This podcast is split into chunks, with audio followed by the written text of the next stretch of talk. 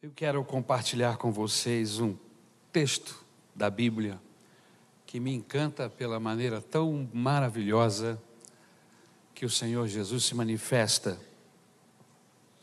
para gente como eu e você, gente vivendo dramas, dramas terríveis de perda, perda humana, e simplesmente o Senhor Jesus chega para através de uma maneira tão especial que só Ele pode, só Ele sabe, só Ele consegue fazer. Fica por aqui, meu filho, não vai embora não, amém? Todos me abandonaram, só. Lucas e Daniel ficaram. Não, eu estou brincando com vocês, irmãos, porque eu lembrei do texto de Paulo.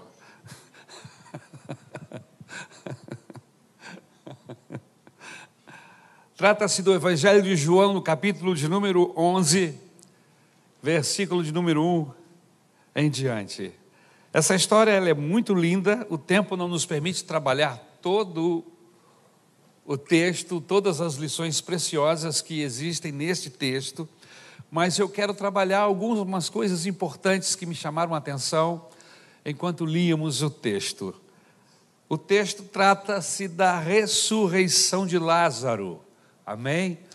Todos aqui conhecem muito bem esse texto e sabem de das circunstâncias que envolviam ah, este personagem, suas irmãs, a pessoa do Senhor Jesus, seus discípulos, as circunstâncias no entorno, enfim, há toda um, uma problemática, uma dificuldade, mas nós vemos Jesus trabalhando de uma maneira muito especial nesse texto e eu gostaria de compartilhá-lo com vocês.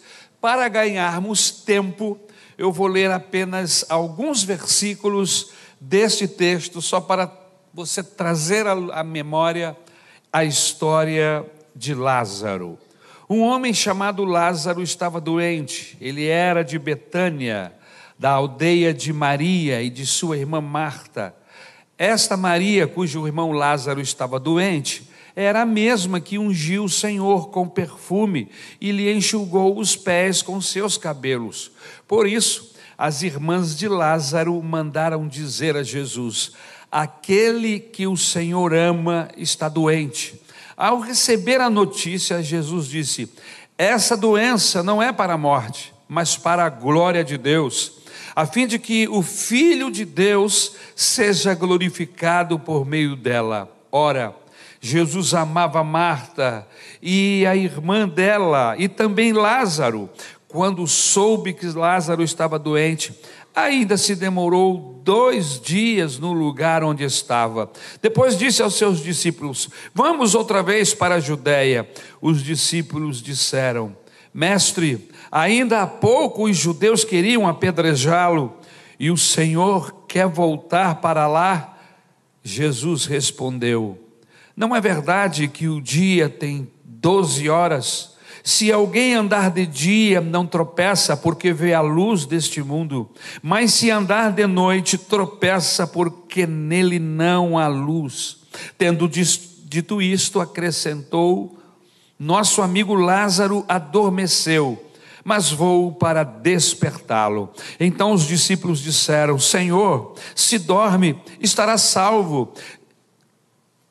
Jesus falara da morte de Lázaro, mas eles pensavam que tivesse falado do, do, repouso, do sono. Então Jesus disse claramente: Lázaro morreu. Por causa de vocês, me alegro que não estivesse lá, para que vocês possam crer, mas vamos até ele. Então Tomé, chamado Dídimo, disse aos outros discípulos: Vamos também nós para morrermos com o Mestre. Tem um monte de gente que fala mal desse rapaz. Inclusive, o Senhor Jesus lhe dá uma reprimenda muito grande quando, uma vez que ressuscitado, ele parece não ter fé suficiente para crer na ressurreição de Jesus. Mas aqui nesse texto, Lázaro, Lázaro não, Tomé é o cabra mais fiel que tem entre todos os discípulos. Olha a palavra dele. Vamos e morramos com o Mestre. Outro dia a gente vai pregar sobre isso. Mas hoje, vamos ficar com a história do Lázaro. Este é o último grande milagre público de Jesus. Foi realizado na última semana de Jesus, antes de ser preso e morto na cruz do Calvário. Esse milagre tem várias lições importantes. E a primeira delas que eu quero grifar é que as crises elas são inevitáveis. Lázaro, mesmo sendo amigo de Jesus, ficou doente. E o que é que isso tem a ver comigo, pastor? Mesmo você sendo amigo, sendo amado pelo Senhor Jesus, como própria, a própria carta, o pedido de socorro nos deixa claro, a notícia que mandam a Jesus é o seguinte: o teu amigo, o amigo a quem tu amas, está doente, amado de Jesus. O fato de sermos amados de Deus, amados de Deus, não nos, nos coloca ou, não, ou, ou, ou nos deixa dentro de uma, de uma, uma cúpula ou uma redoma de vidro aonde nós somos intocáveis, aonde nós não passamos por tribulações, circunstâncias, enfermidades ou até venhamos a morrer. Então, existem crises que são inevitáveis. Lázaro, mesmo sendo amigo de Jesus, ele fica doente. Agora, o interessante, essas crises às vezes a gente pensa que vai terminar logo ali, mas ela pode aumentar. Ela vem, às vezes, com o potencial de, de aumentar, do estrago ser maior, daquilo que você esperava ficar pequeno diante do que ainda virá. Então, há crises que podem aumentar. O texto bíblico diz que Lázaro piorou e chegou a morrer. Queridos, há momentos que nós somos bombardeados por problemas, problemas que escapam ao nosso controle. Irmãos, eu vou lhe ser sincero, eu gostaria de ter controle sobre algumas circunstâncias que eu vivi. Que eu pudesse dizer assim, não, para aí, para aí, porque eu não sei se eu vou aguentar, se continuar do jeito que está, para aí. Mas eu não, não tenho esse poder. Quem aqui esta noite já não viveu uma situação assim? Se pudesse parar determinados processos, disse: não, vou, vou, puxar o freio de mão aqui, vou parar aqui, não vou deixar que vá adiante, porque é, eu estou percebendo que essa coisa vai ficar maior. E nós não temos esse poder. E a gente então se entrega, coloca-se nas mãos de Deus. Isso acontece com enfermidades, isso acontece com perdas, prejuízos, lutos. Oramos e às vezes nada acontece. em alguns casos, piora. Talvez seja daí aquele ditado, né? Quanto mais a gente ora,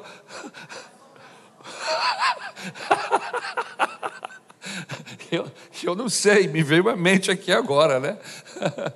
Mas há casos assim. Hein? Queremos subir e afundamos mais. A outra coisa que me chama atenção aqui é que quando a enfermidade e o luto chegam em nossa casa, nós ficamos profundamente angustiados.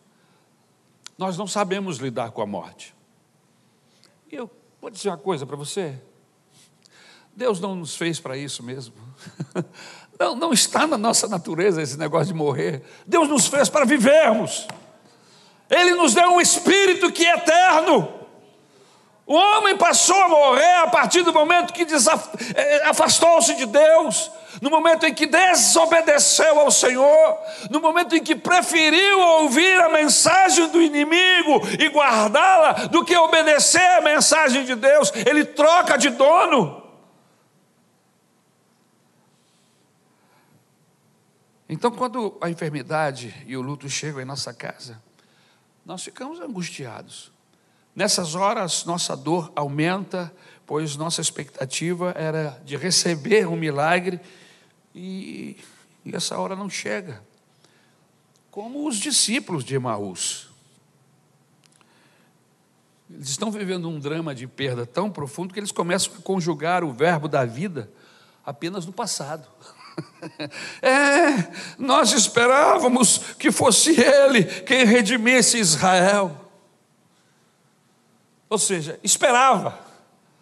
O que aconteceu com a esperança? Morreu junto com o, com o parente, derreteu junto com o gelo. Queridos, esse texto nos fala da forma como Jesus tratou na realização desse grande milagre. Mas quando é que este milagre acontece, pastor? E é aí que o texto começa a nos encantar. Porque como a gente consegue conciliar o amor de Jesus com o nosso sofrimento? Somos amados e sabemos que somos. Tem alguém aqui que tem dúvida de que é amado de, de Deus? Eu não tenho nenhuma dúvida de que o Senhor me ama. Inclusive, eu só estou aqui por causa do amor e da misericórdia do Senhor, porque Ele me ama. Eu sei que Ele me ama. A Bíblia diz que Ele já provou o seu amor por mim, por você, quando entregou Jesus Cristo, seu Filho, para morrer em meu e em seu lugar. Então ele já provou que me ama. Eu não preciso de provas de amor da parte de Deus. Ele doou, ele entregou. A Bíblia diz que Deus amou o Ari de uma tal maneira, amou o João de uma tal forma, amou o Francisco, a Maria, a Marta, amou você, o mundo de uma tal maneira que entregou Jesus Cristo, seu filho, seu unigênito, para morrer em nosso lugar. Mas Morrer por gente bonita e cheirosa, bem penteada, irmão, não deve ser muito difícil agora morrer por gente bandida. Que nem eu e você. Gente pecador, gente férdido, gente que, que não quer nada com Deus, sem arrependimento, maligno. É, irmão, porque o ser humano se malignizou de uma tal forma quando ele abriu seu coração para o inimigo das, para as trevas que ele se tornou um ser férdido, asqueroso. Só um Deus cheio de misericórdia, só um Deus cheio de compaixão, para olhar para alguém como eu e você e dizer: meu filho, eu amo aquela, aquele sujesmundo, eu amo aquele infeliz daquele Ari, ele está condenado e vai para o inferno, mas se você morrer lá na cruz, por causa do teu sacrifício, eu salvo aquele miserável. Aleluia. E foi isso que aconteceu. Aleluia. Por isso que eu gosto daquele louvor que diz assim: quando Jesus estendeu a sua mão, quando ele estendeu a sua mão para mim,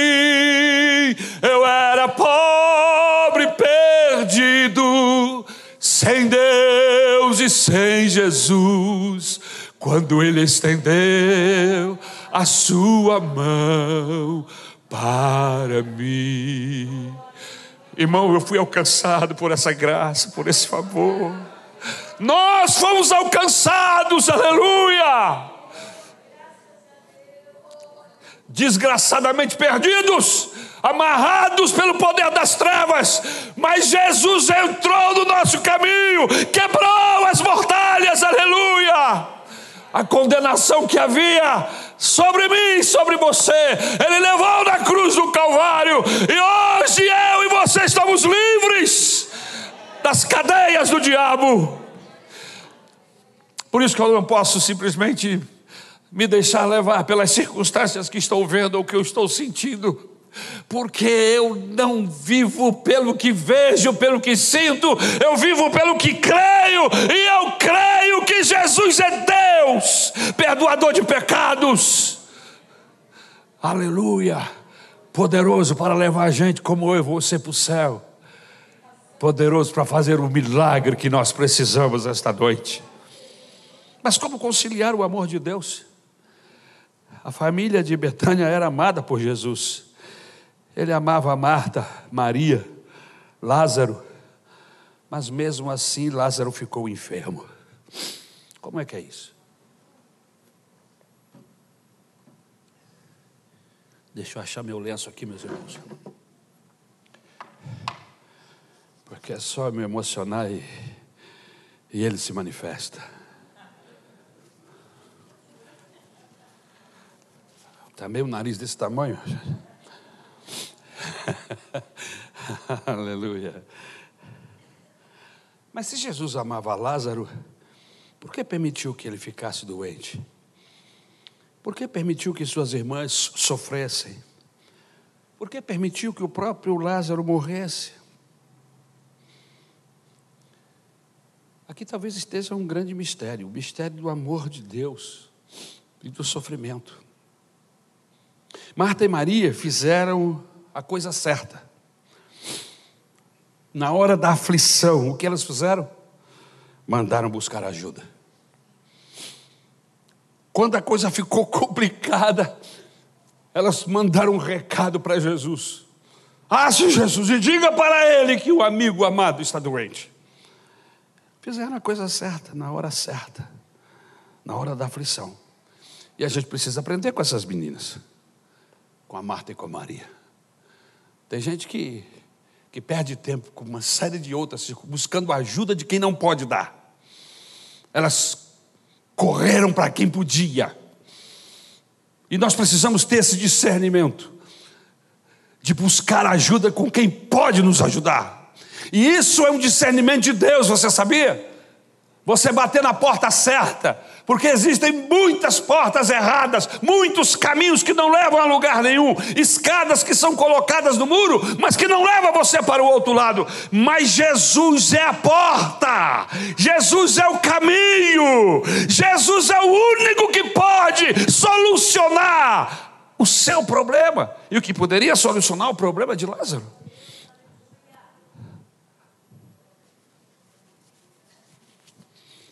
Buscaram ajuda em Jesus.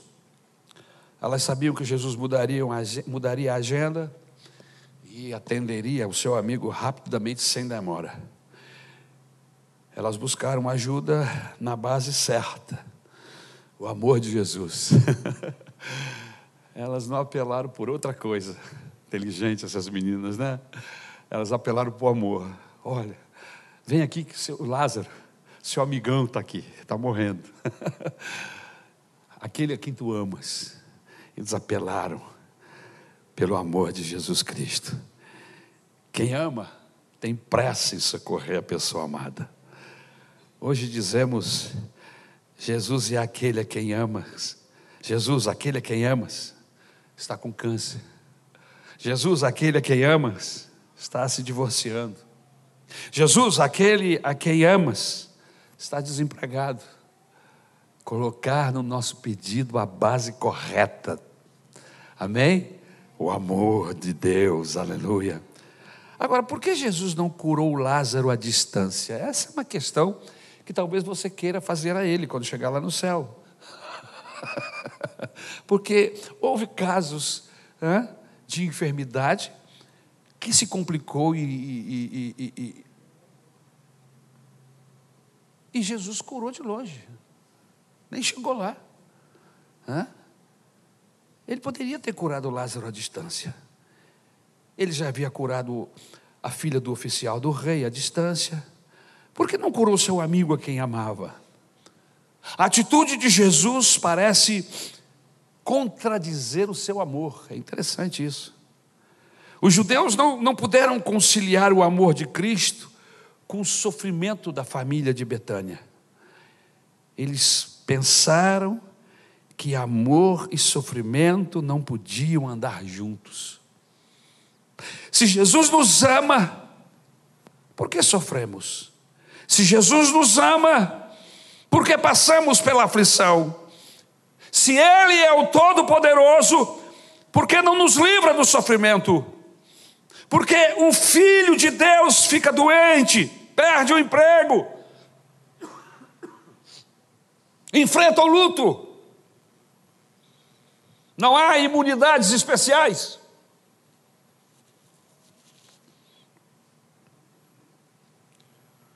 O pai amava o filho, mas permitiu que ele bebesse o cálice do sofrimento e morresse na cruz em nosso lugar.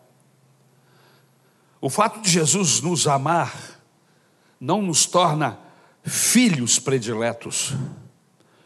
O amor de Jesus não nos garante imunidade especial contra tragédias, contra mágoas, contra dores. Não!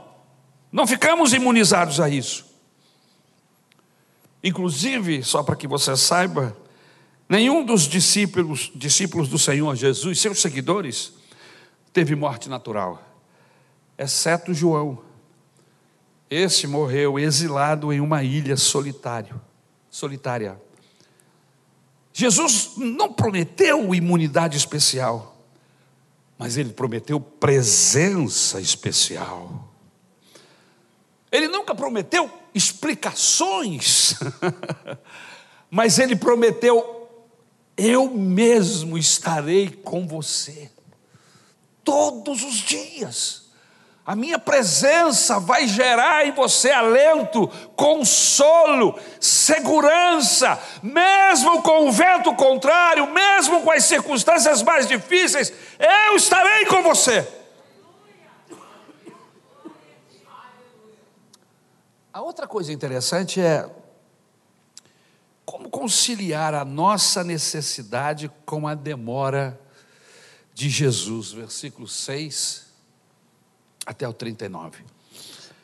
Ao invés de mudar sua agenda para socorrer Lázaro, Jesus ainda fica ainda dois dias, dois dias mais, onde estava. Em vez de ir, manda apenas um recado. E qual foi o recado? Esta enfermidade não é para a morte, mas para a glória de Deus. Mas Lázaro morreu.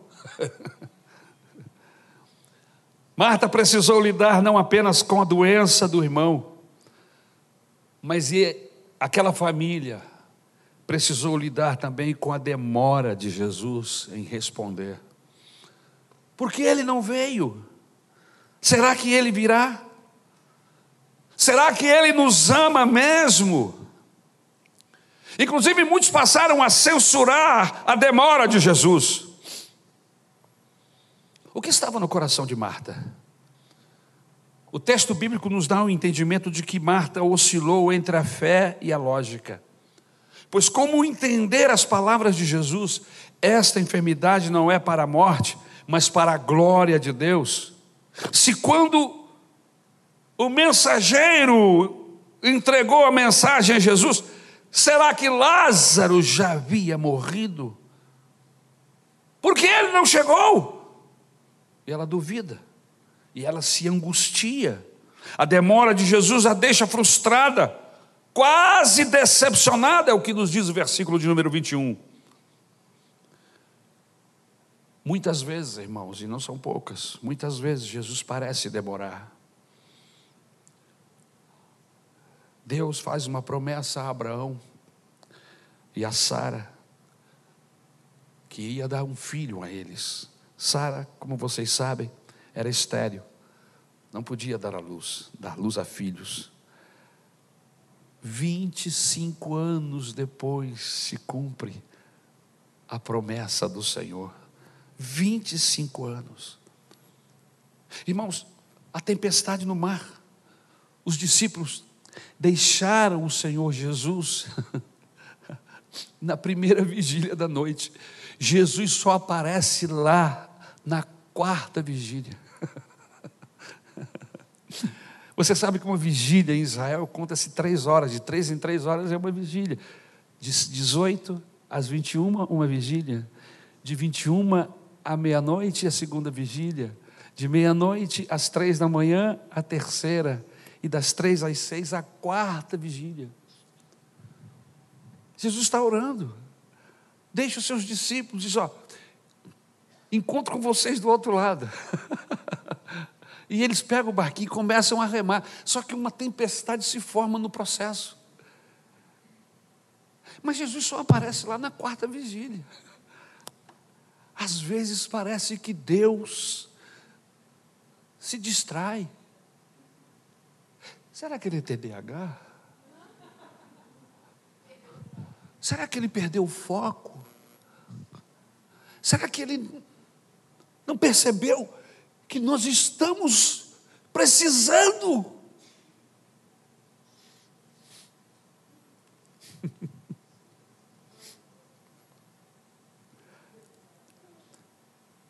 Parece que esse é o desespero de Pedro quando pergunta a Jesus: Não vês que o mar está quase nos levando a pique e tu estás dormindo?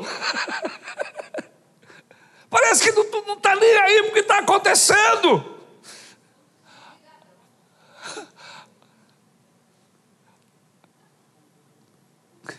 Mas não é isso que acontece comigo com você?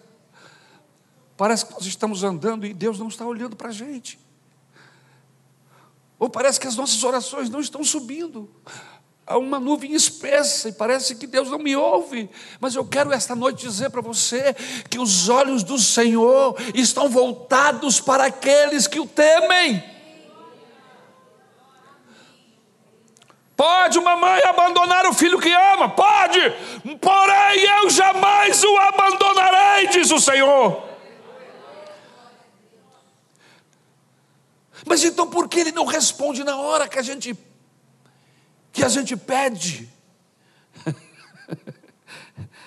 Jairo vai pedir socorro a Jesus quando Jesus chega, sua filha estava morta. Aleluia.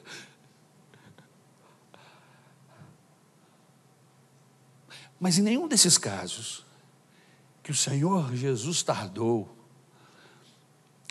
que houve demora na resposta da oração, essas pessoas ficaram envergonhadas. E talvez a demora houve no nosso cronos, no nosso relógio, na nossa maneira de entender, mas não na hora de entender do entendimento de Deus. Porque muitas vezes Deus não age no nosso cronos, no nosso relógio, Ele age no relógio dele. E Jesus aqui não estava agindo segundo o relógio de Marta e Maria, mas segundo o relógio de Deus. Espera um pouquinho, deixa a coisa ficar mais complicada. Se você chegar lá agora, vai curá-lo, não vai ter muita repercussão. Deixa ele morrer, porque quando você chegar lá, vai chegar a vida, aleluia. E Lázaro vai ressuscitar.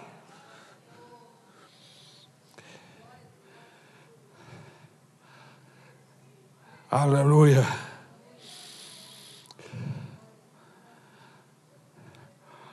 A fé de Marta passa por três provas e nós passamos por provas idênticas: a ausência de Jesus, a demora de Jesus e a morte de Lázaro. Como conciliar o nosso tempo, Cronos, com o tempo de Deus? A distância entre Betânia e onde Jesus estava dava mais ou menos 32 quilômetros. Um homem andando, andando rapidamente, ele faz isso em um dia. Um dia de viagem. O mensageiro gastou um dia para chegar a Jesus. Logo ao sair de Betânia, Lázaro morreu. Quando deu notícia a Jesus, Lázaro já estava morto. E aí Jesus demora mais dois dias. E gasta outro dia para chegar.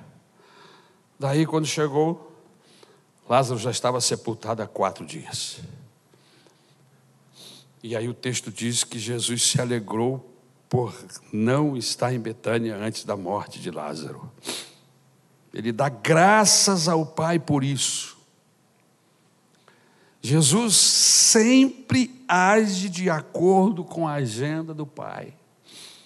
Por isso que eu preciso sincronizar a minha agenda. Eu preciso sincronizar a minha oração com a agenda de Deus. Eu preciso ter o discernimento do Espírito Santo para perceber o momento em que Deus vai agir, de forma que, se por acaso a coisa não acontecer no relógio humano, eu estou tranquilo, eu não me perco, não me mato com ansiedade, não, eu estou em paz, Ele vai agir, só está esperando chegar o momento certo, porque é isso que eu vejo. Jesus fazendo o tempo todo. Ele sempre age de acordo com a agenda do Pai. No capítulo 2 de João, no capítulo versículo 4 e 7, Jesus age na agenda, na agenda de Deus. Não foram uma, nem duas, nem três, nem quatro, nem cinco, nem seis vezes que ele diz para as pessoas que estão perto dele: não é chegada a minha hora. Não adianta pressionar. Não, não é agora. Tentaram matá-lo umas duas ou três vezes. E aí o texto diz assim: mas não conseguiram, por quê? Porque não tinha chegado a hora ainda. Até para matá-lo, estava com a hora marcada, na agenda de Deus. Ele sabe a hora certa de agir. Ele age segundo o cronograma do céu e não segundo a nossa agenda. Ele age no tempo do Pai e não segundo a nossa pressa. Quando ele parece demorar, está fazendo algo melhor e maior para a glória do seu nome. Aleluia.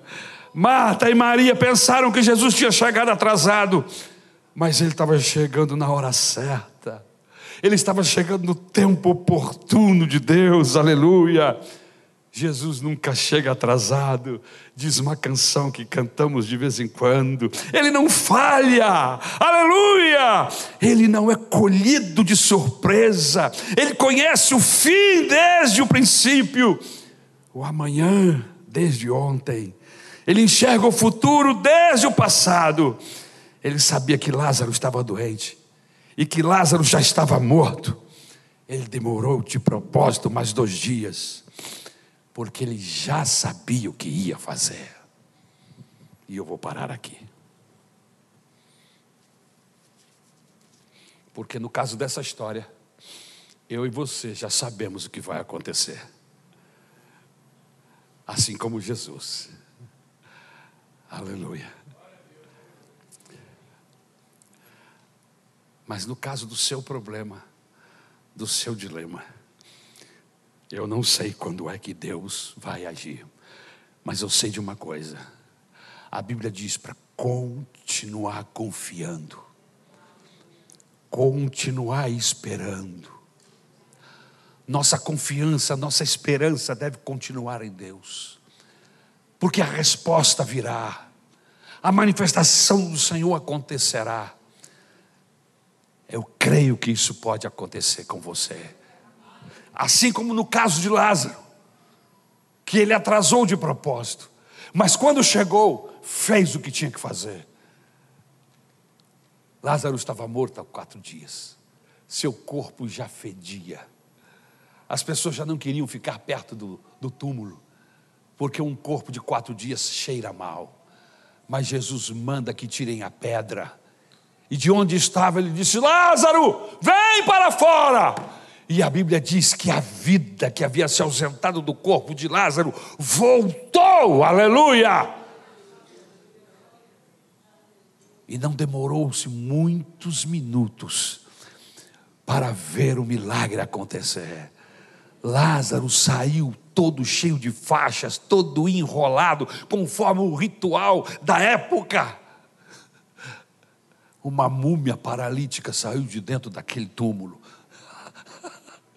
E Jesus olha e disse: desatem-no e deixe-o ir, aleluia. Ressuscitou, recebeu vida. A palavra de Jesus tem vida. Vida para você que está aí doente. E o médico já disse que você não tem muito tempo, mas acontece que o tempo está nas mãos de Deus e nós até nos submetemos à medicina, que é uma manifestação de bênção de Deus para nós. Mas eu quero lhe dizer uma coisa: a última palavra nunca é do médico, a última palavra é de Deus.